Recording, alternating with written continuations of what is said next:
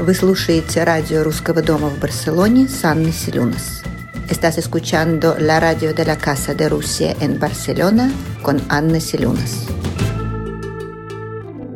Добрый вечер, дорогие друзья. Меня зовут Анна Селюнас. Я являюсь директором фонда «Русский дом в Барселоне». И сегодня мы запускаем новый проект русского дома, а, собственно говоря, который называется «Радио русского дома в Барселоне».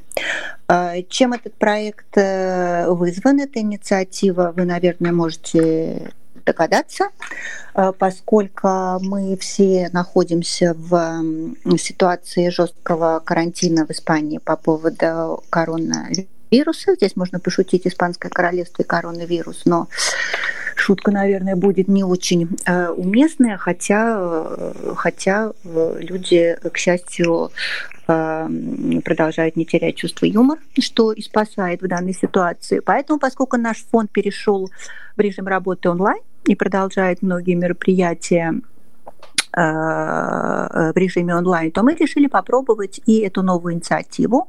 И пригласили э, к нам собеседники прекрасную совершенно Юлию Добровольскую, которая э, давний друг нашего фонда «Русский дом Барселоне», и это человек, который Э, ну, сейчас вы в беседе э, услышите, узнаете. Юля, здравствуйте. Она замечательный переводчик, она прекрасный литературный агент, и она э, директор, как она сама, сама сказала, всего того, что происходит в издательстве литературном агентстве. Да, литературном агентстве. Здравствуйте, Анна. Под названием elcost.com. Юля, Здравствуйте. Спасибо большое еще раз. Очень приятно вас слышать и радостно. Аналогично. Да, потому что в такой ситуации все эти наши общения, они как-то втройне, четверне приятны и, и греют душу. А, Юль, а, ну расскажите немножечко о том, а, что у вас происходит, поскольку мы с вами вообще в принципе, хоть и живем в Барселоне, но поскольку мы из-за карантина уехали немножко далеко от Барселоны, а вы там, расскажите немножко нашим слушателям, которых, я так понимаю, много, и они разбросаны по свету, и всех интересует, конечно, тема коронавируса в том числе, прежде чем мы перейдем уже к книгам и к вечному и прекрасному, да, что происходит в городе и как вообще переживается это состояние карантина в прекрасной столице Каталонии. Ну вот в прекрасной столице Каталонии, судя по тому, что видно из окна моего шестого или восьмого этажа, а, вполне себе зеленые деревья, тучки, мало людей на улице. Я сегодня выходила из дома в магазин. Люди по улицам ходят мало, но ходят. Но ходят. А, но ходят, но ходят.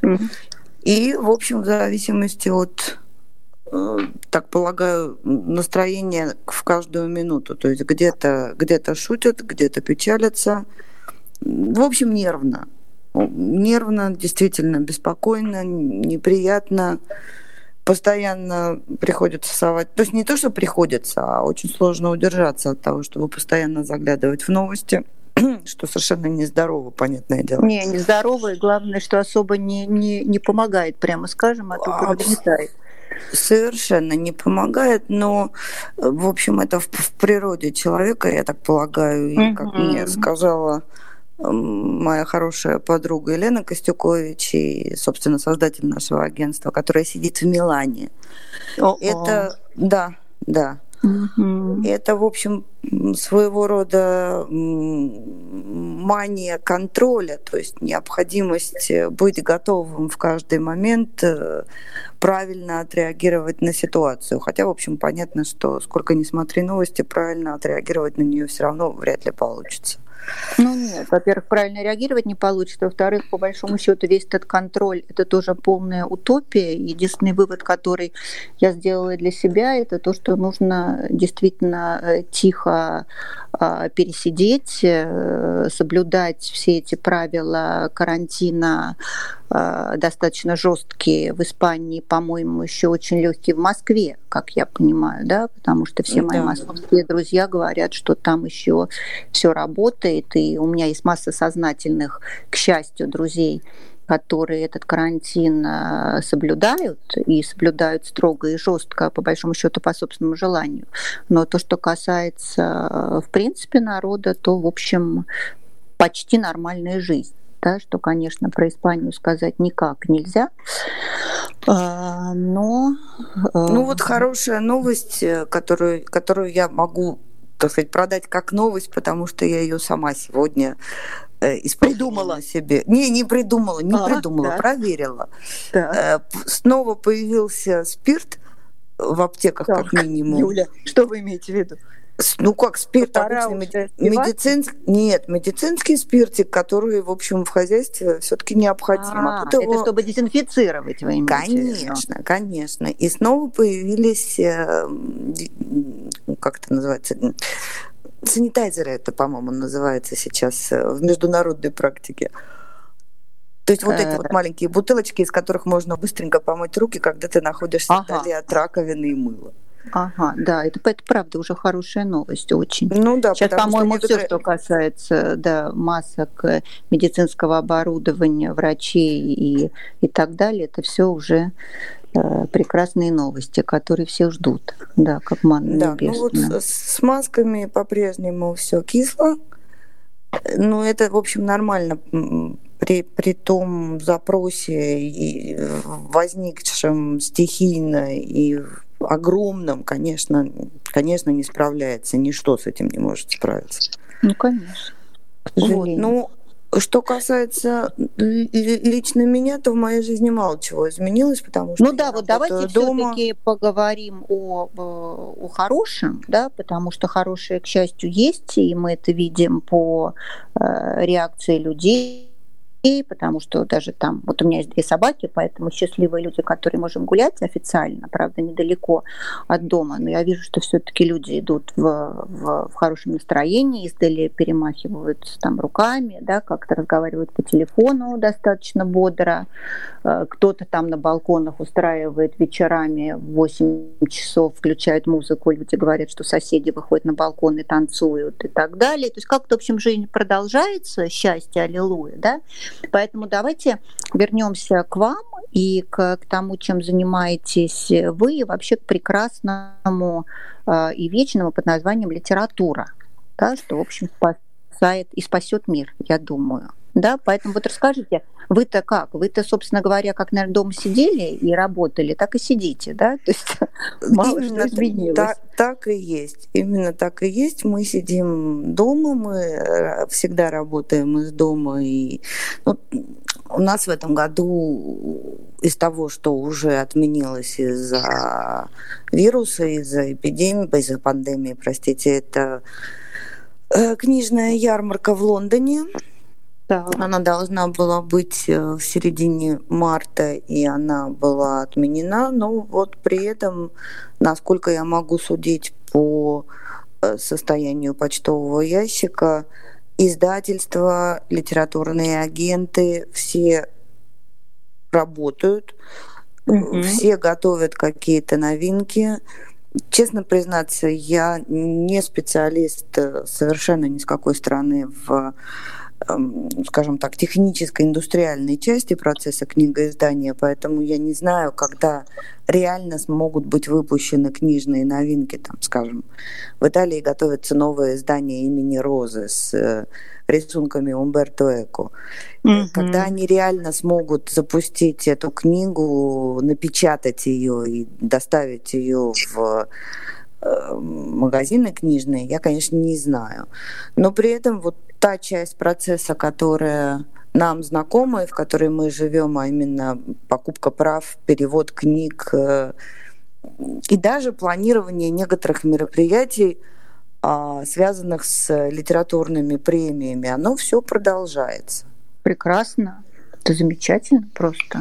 Это, по-моему, дает надежду на то, что все, все будет хорошо. Юль, а скажите мне, пожалуйста, вот ваш послужной список, э, который вы мне прислали да, на прошлой неделе, по-моему, когда мы с вами замутили это интервью, он э, прямо ну, такой прекрасный тянущий на... Не за что. Вам спасибо, то, что называется. Тянущий на хорошую толстую премию, орден, много медалей и так далее. Потому что там Макс Фрай, тут и Остер, тут и Сорокин несколько дня притчиков до льда, тут и Горький, тут и Митрофанов, тут и э, Буйда, тут и Маг... Ну, в общем, тут кого только нету. И Дорман с подсрочником, и Аксенов с островом Крымом, и Светлана Алексеевич, да, ну, то есть просто вот... Э, э вот э, есть, э, есть что почитать, так скажем. Вот расскажите мне, пожалуйста, на фоне, на фоне происходящей вирусомании э, с отрицательным знаком, вот эта книгомания, да, то есть вирус Юлии Добровольской в хорошем смысле слова, откуда вообще он, откуда ноги растут, да, с чего это началось, как это, как это вообще получилось? Вот человек решил стать переводчиком? Как это? Ой, ой, человек ой. на самом деле решил стать переводчиком. Это, это было определенным образом неожиданное для, для, для меня решение. Совершенно... То есть оно выходило, безусловно, из всего, что было до того, но не как бы сказать, оснований для этого особых не было. То есть книги нравились всегда на фоне э, мертвого телевизора, на фоне, безусловно, живого театра, э, но не везде. И чтение это, в общем-то, было основное для очень много, очень многих э, основной способ обучения, я не знаю, жизни или там пониманию самого себя и так далее. Другое дело, чтобы было понятно, что, скажем, филология для меня, она, ну, как бы не, не являлась тем, тем способом существования, который сильно привлекал. Просто потому, что когда я училась в школе, мне сильно повезло, я работала в Пушкинском доме на производственной практике. И оказалась на восьмом этаже э, или, или пятом этаже, боюсь сейчас просто соврать, не помню, Пушкинского дома в блоковской группе. Там было много пыли, там было много библиотечных карточек, на которых поколения и поколения филологов оставили следы исследования поэзии Блока. Эти следы, они были мертвые, а вот поэзия Блока, она была живой. В общем-то, как-то я решила, что филология это не совсем то. Угу. А это было уже давно. И, в общем, на тот момент времени ни о, какой, ни о, каком, ни о каких переводах речи быть не могло, и, и мысли не было о том, что я когда-то окажусь в Барселоне и, и, и вот буду переводить Горького. Вообще меня на самом деле очень интересует даже не почему в Барселоне, по-честному говоря, а каким образом вы вот всех этих авторов выбираете? Вот скажите мне, вот почему? Вот как они, так. вот как это получается? Давайте тогда начнем с, с немного сначала. Литературное агентство «Элкост» было основано, организовано, затеяно э, в 2000 году Еленой Александровной Костюкович, так. которая наверняка знакома многим, в первую очередь, как переводчик романов Умберто Эко. Угу а также как славист, как преподаватель, как э, ну, один из крупнейших э, специалистов по русскому, по русской литературе и, ну, и по, скажем так, связи... Нет, нельзя сказать, что по связи Италии и России нет. Но, э, возможно, там многие читали ее книгу «Еда. Итальянское счастье». Возможно, кто-то читал ее роман «Свингер». Вот. Елена Александровна э, в свое время поскольку она жила в Милане, поскольку она имела непосредственное профессиональное отношение к книжному миру, оказалась в той точке, где э, объединились, с одной стороны, интересы итальянских издателей, а с другой стороны, ее собственные э, наработки в области, ну, не наработки, а связи, отношения, дружбы, интересы, вкусы, э, связывающие ее с, с литературой, русской живой вот того момента литературы. И она начала вот эту вот историю, которая стала одним из э, немногих агентств литературных, существующих в мире.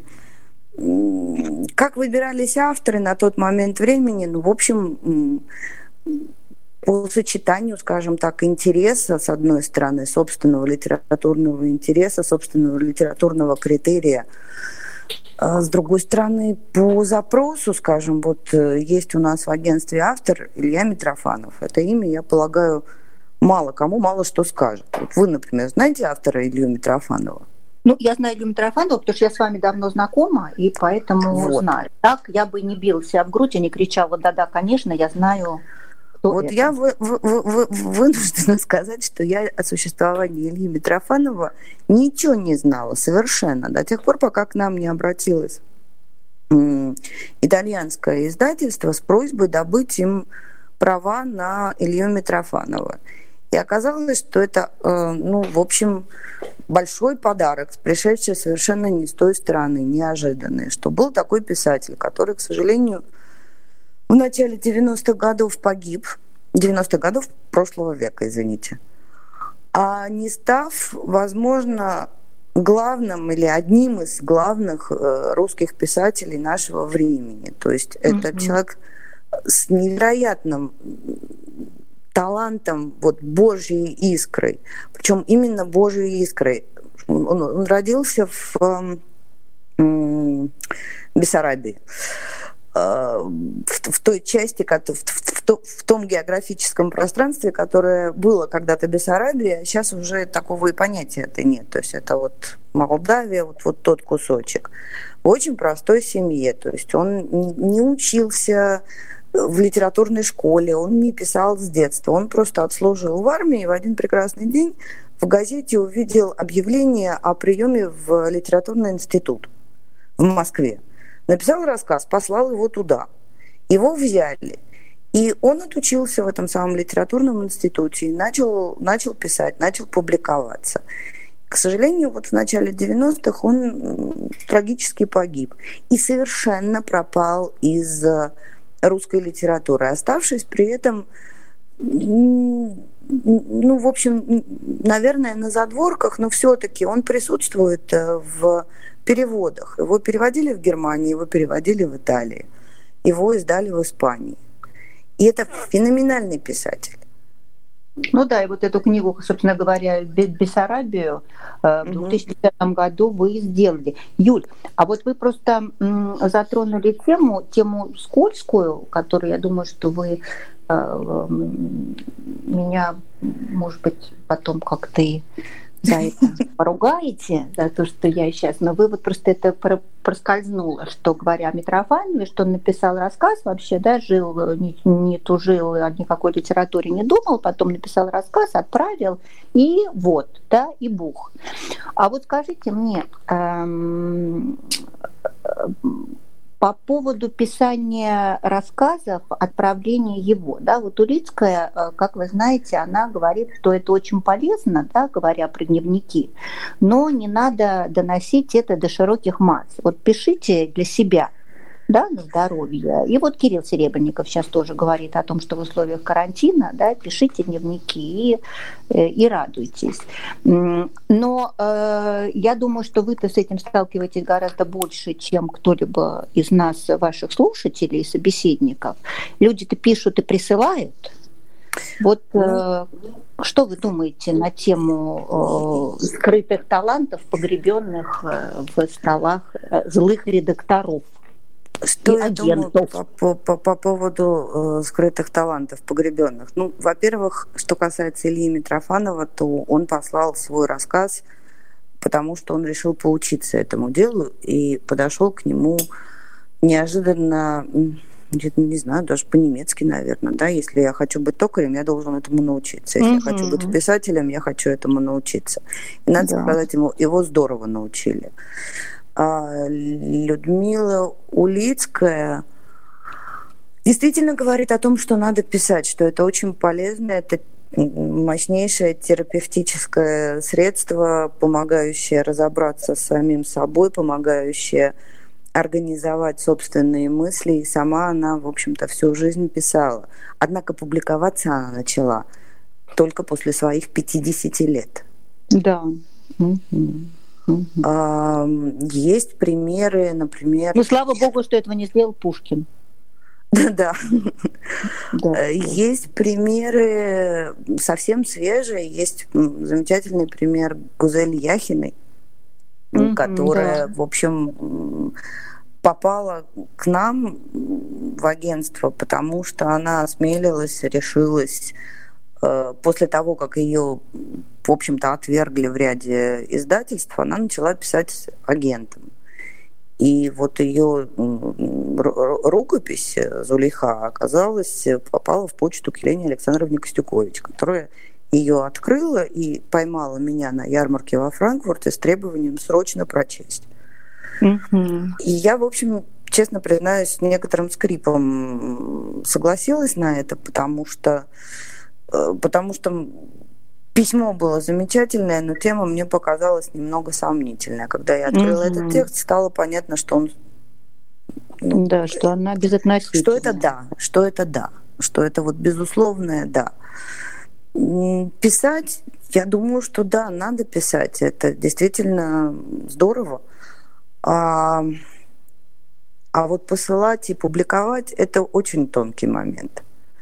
Просто сейчас в Испании, если вы знаете, очень, я вот не знаю, как в России, даже интересно, если вдруг кто-то нам потом про это расскажет. В Испании это стало очень модно в последнее время, но не по поводу публикации, а именно вот кружки какие-то, да, когда люди собираются, когда им преподают как, они сами пишут рассказы, друг с другом обсуждают это. Да, это такой вот радость для души. Это, условно говоря, как вы ходите на йогу или вы ходите на бальные танцы, но при этом вы не ждете, что вас возьмут в Большой театр или в Ковенгарден, даже в кардебалет, да, вы просто ходите на танцы в местный клуб да, и радуете жизни, и получаете колоссальное удовольствие. И, по-моему, то же самое можно делать и с литературой, правда? Писать вот точно так же для души. Да, да, безусловно. И понимаете, в чем дело? Тут же штука какая. Вот есть на сегодняшний день огромное количество приспособлений для того, чтобы превратить собственную книгу, собственную рукопись в книгу от Амазона, который предлагает эту услугу, до Ридеро и, или Ридеро, я не знаю, как это правильно называется, и, и куча всего, что может тебе позволить опубликовать собственные писания. Я не знаю, мне кажется, что это вот очень ответственный шаг на самом деле. То есть почему человек решает не просто написать, но и, скажем, перейти к следующей ступени, создать книгу. Почему он думает, что его книга э, может быть кому-то интересна? И вообще очень, очень сложно что-то сказать на эту тему. И я боюсь, что я совершенно не тот человек, который может э, даже оценивать, э, насколько, насколько кто-то имеет или не имеет права на этот шаг. Безусловно, любой Ой, человек... Нет, про это мы просто не говорим. Конечно, любой человек имеет право и направо, и налево. Это вообще Конечно, понятно, да? конечно. Вот, Уже но... личное дело каждого. Да, да, личное дело каждого. Другое дело, другое дело, что вообще мы живем в мире, где решение в итоге о том, быть, быть книжки или не быть, оно, конечно, в первую очередь принадлежит издателям, а не читателям. Это мир издателей. Конечно. Конечно. Вот. А издатели, они исходят на сегодняшний день, современные издатели, исходят, в общем-то, из, эм, из того, от чего я убегала в литературу, из маркетинговых э, условий, из того, что им диктует отдел продаж, из того, что те же самые маркетологи в издательствах э, выясняют, оценивая потребителей книг, не читателей, а потребителей книг, так же, как они оценивают потребителей памперсов, э, косметики. Правильно. То есть, значит, угодно. значит, мы затрагиваем еще одну очень важную тему, да, значит, коммерческую тему. на, да. на, на, насколько это всеядно, да, насколько э, то, что, то, что издано, то, что это потом будет съедено, условно говоря, или не будет. А съедено это может быть барахло неимоверное. Совершенно Правда? верно. С одной стороны, может быть съедено барахло неимоверное. С другой стороны, опять-таки, вот э, мы, наше агентство занимается в первую очередь работой с правами на перевод. Что это значит? Это значит, что книга, написанная на русском языке, изданная в России а, или в любом там русскоязычном государстве – Э, она может быть переведена на другой язык. И тогда появляется литературное агентство, например, которое э, берется за то, чтобы найти этой книги э, издателя в других странах да, и обеспечить интересы автора при продаже, при лицензировании его прав. Дальше у нас оказывается такая вещь, как то, что, например, есть национальные литературы. Национальная литература это не значит литература, которая говорит исключительно о местных э, реалиях. Это литература, которая может быть создана в одной конкретно взятой стране и удовлетворяет потребности в этом типе литературы граждан этой страны. Им не нужно, чтобы то же самое им переводили и продавали, и заставляли их читать написанное э, жителями другой страны. Mm-hmm. И это очень такой тонкий момент. Я, например, не могу сформулировать э, параметры, определяющие вот эту вот э, условно-национальную литературу. Ну, во всяком случае, тот список, который у вас, литературы переведенные, где, как я уже говорила, да, от э, э Фрая, э, Остера Сорокина, вот э, Горького, да, как бы Буйды, Маканина, Аксенова, да, Шкловского, Алексеевич, да, то есть, значит, все это, все это людьми читается, да, все хм. это испанской публикой. Э, давайте правильно? так, давайте так. Это для начала, для начала это издается. Э, издается кем? Вот э, случай, скажем, Светланы Алексеевич, это случай Нобелевского лауреата. Конечно. Книги Нобелевских лауреатов издают крупные издательства. И эти книги пользуются успехом, огромным успехом, просто потому, что под ними им сопутствует огромная информационная машина. И поэтому эти книги продаются. Дальше они уже читаются, осмысливаются и так далее. А, есть книги, которые издаются, и большинство, кстати, книг, которые в итоге вот, я перевела, да, потому что состояние переводчика и состояние литературного агента это принципиально разные состояния. Это как вот две разных жизни, да. А, и большая часть книг, которые я перевела, они были изданы очень маленькими издательствами, в которых работают люди. То есть э, а, они не работают. Это чисто из любви к искусству. Если им удается выйти в, в ноль, то есть э, не прогореть да, на этих... это уже это уже счастье, это уже огромное счастье. Вот издательство «Автоматика», которое находится в Мадриде, удивительным образом э, получило себе бестселлер. Бестселлер в данном случае означает, что продано больше двух Это мы говорим про подстрочник, правильно? Нет, мы говорим про книгу Александра вот, Чудакова «Ложится мгла на старые ступени». Ага, потому что подсрочник-то мы делали у нас в фонде презентацию. Да, да, да, да. да, это да, было да, да. интересно и чудесно. Да, и, и, и издательство прекрасное, ну и книга, конечно. Ну вот, вот вы видели издателя, вы видели ребят, да, которые с ним работают. Да. Это, это чистый энтузиазм. Это энтузиазм, который, в общем, требует огромного количества сил, потому что прокормить это не может. Соответственно, все где-то работают. И э, работают, в общем-то, в двух местах. В своем собственном издательстве. И это подвижничество в большой степени.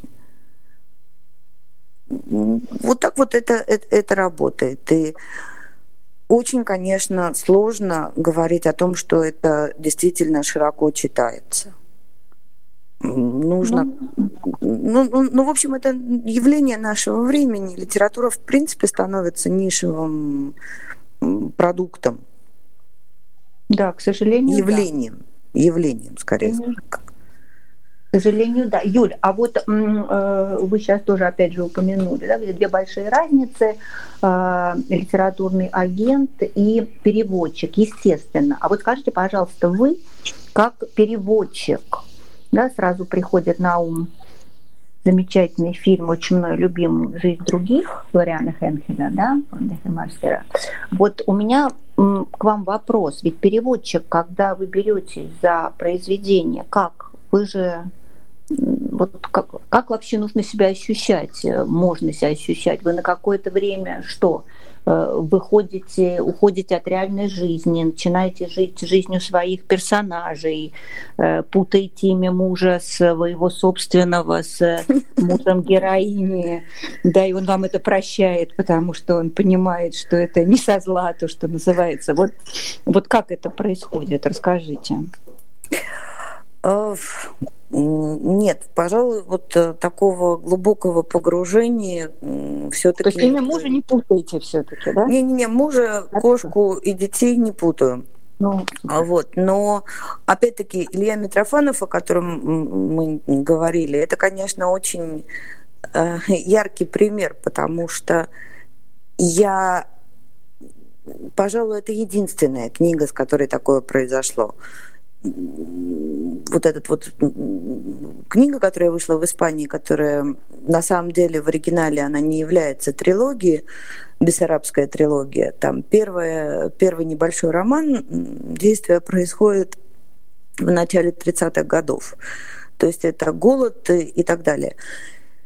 Это настолько страшно, настолько сильно. Я доходила до определенной точки, я бросала все и чуть ли не в слезах тут бегала по квартире. Серьезно. Потому что это очень мощно.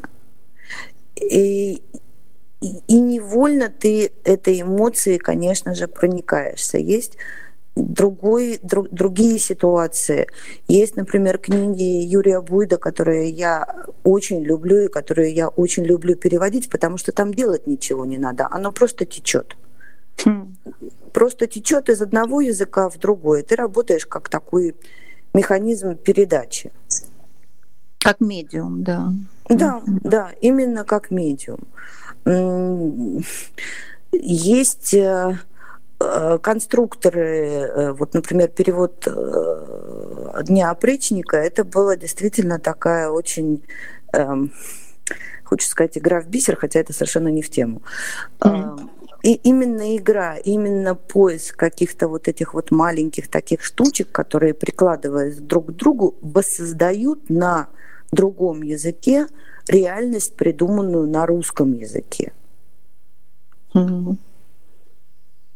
Но в любом случае это, конечно же, эм, процесс воссоздания, пересоздания. И он, в общем, в большей степени от головы, чем от э, эмоций. Да, Юль, а скажите, пожалуйста, вот все-таки возвращаясь к э, к текущей ситуации и к условиям э, нашим карантиновским, когда, когда, по-моему, книга, она приобретает некое даже, наверное, сакральное значение, да, потому что если поначалу, вот я даже могу судить по а, тому, что приходит на WhatsApp, да, вот в первые дни приходили в большом количестве шутки по поводу того, да, как все там 10 раз убрали квартиру, э, да, там разобрали шкафы, я не знаю, перетерли кастрюли. Потом была волна Э, поскольку с собаками можно выходить гулять, да, значит, соответственно, пошла волна фотографий, шуток про собак изможденных, да, которые лежат на полу без сознания, да, с подписями. Меня 37, да, 37 раз прогулял весь подъезд, да, как бы и так далее. Вот. А потом эти шутки тоже стали меняться. Сейчас у нас какой день карантина получается? Десятый, да? Да. пятый, да, по-моему.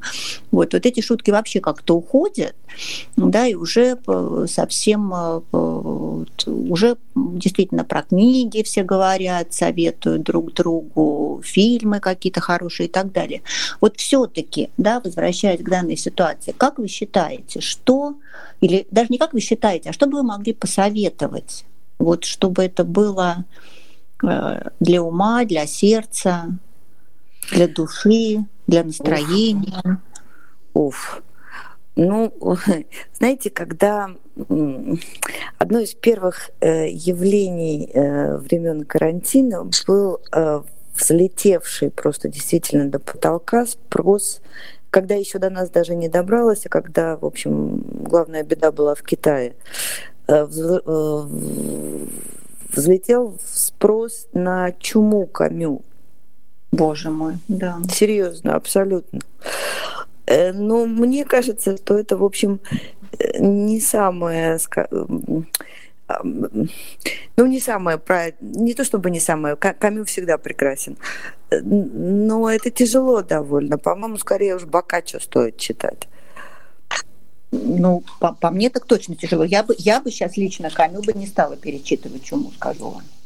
Ну, опять же, хозяин барин, да, и каждый перечитывает. Кстати, между прочим, вот тоже по поводу перечитывания, это тоже замечательная вещь, потому что э, вот эта фраза э, Франсуа Мариака «скажи, что ты читаешь, и я скажу, кто ты», это верно, но я лучше узнаю тебя, если ты скажешь, что ты перечитываешь. Да, вот по поводу перечитывания – это же тоже великая истина, по-моему, потому что я на эту его э, фразу наткнулась где-то когда-то, не помню кто, ее записала, уточнив к нашему сегодняшнему разговору. Но у меня был какой-то период, когда думаю, что тут перечитываешь, да, возвращаешься все время к какой-то книге, как-то вроде бы э, ну, неправильно. А потом думаешь, да нет, правильно, наверное, как вы считаете, да, вот перечитывать? Я, я абсолютный фанат перечитывания книжек. То есть я считаю, mm-hmm. что наверняка у, у всех есть там несколько книжек, которые так или иначе всплывают постоянно в жизни. Эм, Причем это могут быть серьезные книжки, это могут быть несерьезные книжки, это могут быть книжки, которые там, скажем, были прочитаны в ранней молодости, я не знаю, Одно дело прочитать Булгакова «Мастера и Маргарита» да. в, там, я не знаю... В 17 в, лет. В 17 лет, да. Другое дело перечитать его сейчас. А что... Ой, э, смотрите, давайте так. Вот я то, что могу порекомендовать из того, что мне лично недавно попалось и было интересно. Не потому, что оно какое-то особо жизненно утверждающее или, или еще что-то, а просто потому, что мне лично показалось, что это хорошие книги. Это, безусловно, новый сборник рассказов Людмилы Улицкой, угу. который называется «О теле души». Угу. Это сборник рассказов, и он, он просто замечательный. Он тоже про любовь, он тоже про смерть, он много про смерть, и он много про взаимоотношения с самим собой. Причем про смерть не мрачно. Угу. Утешили, хорошо. Нет, просто это еще один элемент жизни. Да, конечно. Угу. Так, а... писали. Значит, книга, которая, я уверена, ускользнула от очень многих читателей, просто потому что она издана не очень большим тиражом, в издательстве НЛО. Это книга э, историка архитектуры Ольги Медведковой, называется «Лев Бакст. Портрет художника в образе еврея». Название, вот название очень длинное. Но книга Помимо того, что это очень интересно с точки зрения информации, она очень дружеская эта книга. То есть ты, ты не чувствуешь себя эм, идиотом, которому умный автор вкручивает что-то, что он должен был бы знать просто потому, что дожил до своего возраста. Она исключительно, как бы, как бы это сказать, тут слово мне не находится, умно, э, с деликатно поданное. Деликатно, даже там деликатности нет, просто когда автор э, считает, что любой читатель на его уровне, mm-hmm. и при этом умудряется как, каким-то образом эм, правильно рассказывать о вещах, которые далеко не всем известны. И плюс в этой книге есть такое ощущение кресла, какого-то э, светильника вот рядом с этим креслом, такого вот пледа клетчатого. Уюта. Да, да. Прекрасно. Значит, Лев Бакс, портрет художника в образе еврея, правильно? Да, да. Угу. А, а издательство какое, если можно еще? Издательство НЛО. А, НЛО. Угу, прекрасно. И это все можно купить э, по Амазону, да, где-то? Да, да, да, да, да, да. Озон, Амазон, и есть доставка и за пределами угу. Российской Федерации. Вот. Так. А что еще? Что еще я могу порекомендовать, что меня радует? Есть книжка, э, которая тоже имеет непосредственное отношение к нашему литературному агентству. Это книга Ксении Букши, новая книга. Называется «Чуров и Чурбанов». Чуров и Чурбанов? Да. Угу.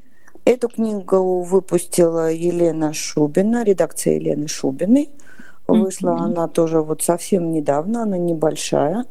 Она очень динамичная и такая... В общем, стоит ее почитать. Стоит ее почитать, потому что, ну, помимо того, что это, это, это здорово написано, это легко читается, это очень-очень не глупо, а даже вовсе даже и умно, и дотрагивается до каких-то тонких моментов, относящихся к тому, какие мы и как мы себе подобными, близкими или далекими существуем. Ну, как любая книга, по сути дела. Mm-hmm. Ну, она хороша. Mm-hmm. Ну вот у нас уже три книжки прекрасные от вас, да? Да. Ну и еще отдельно, вот всегда и всем, я очень рекомендую практически любую книгу Юрия, Бу... Юрия Буйды. Э, если кому-то попадется его книга, она вышла несколько лет назад, уже «Пятое царство», это гарантированно большое удовольствие, это смешно, это интересно. Это совершенно неожиданно, потому что это мистический детектив времен после смуты. Ты хорошо. Юля, а над чем вы сейчас работаете, если не секрет? А вот я сейчас как раз работаю над Буйдой. А-а-а. Над сборником рассказов Юрия Буйды «Все проплывающие», mm-hmm. который уже переведен на французский, английский. И, и вот сейчас он появится на испанском. Замечательно. Мы этого будем очень ждать. И надеюсь я, что мы с вами устроим встречу для испаноязычной публики. Да, вы мне пообещали, что в каком-то да. обозримом будущем, дай бог, да, мы это повторим для а, наших испанских слушателей. А, спасибо вам огромное. Теперь хотелось бы узнать у нашего Ивана, что нам делать э, дальше. А, я предлагаю уважаемым слушателям задать какой-то вопрос, может быть, Юлии Добровольской. Если у вас есть вопрос, э, вы можете написать его в чат, который находится под этими огромными тремя лампочками, сейчас из которых горит красная с надписью «Прямой эфир». А, собственно, мы сейчас сделаем еще один небольшой перерыв, и вот как раз это будет прекрасное время, чтобы задать вопросы, если это они у вас есть. И это замечательно. Угу. А я тогда нашим слушателям напоминаю, что в четверг в 19.00 по испанскому времени, 21.00 по Москве, будет следующий эфир радио Русского дома. И спасибо вам огромное за, за то, что вы были с нами. Радио Русского дома в Барселоне. Ну что ж, э, нам пришла пара вопросов в чат. Э, Юлия, а у вас вся семья занимается литературой? Витя спрашивает вас. А, нет. Ну, то есть, да, но не совсем. А, литературой занимаюсь я, литературой занимается мой муж а, Саша. И все. Ну, пишет для себя мой папа. Ну, практически. Практически, в общем-то, довольно много людей. Ну, то если кошка точно не занимается, а дети... А откуда вы знаете, что кошка не занимается? Может быть, может быть, занимается. Просто вам не говорит. Это а, точно. Да. Э, Еще такой вопрос. Прокомментируйте, пожалуйста, э, русские литературные новинки, которые поступят в магазине в Испании в этом году и, и, и видимо, в следующем. «Сино нос мата эль коронавирус». Gracias. У вас полторы а... минуты на это, Юль.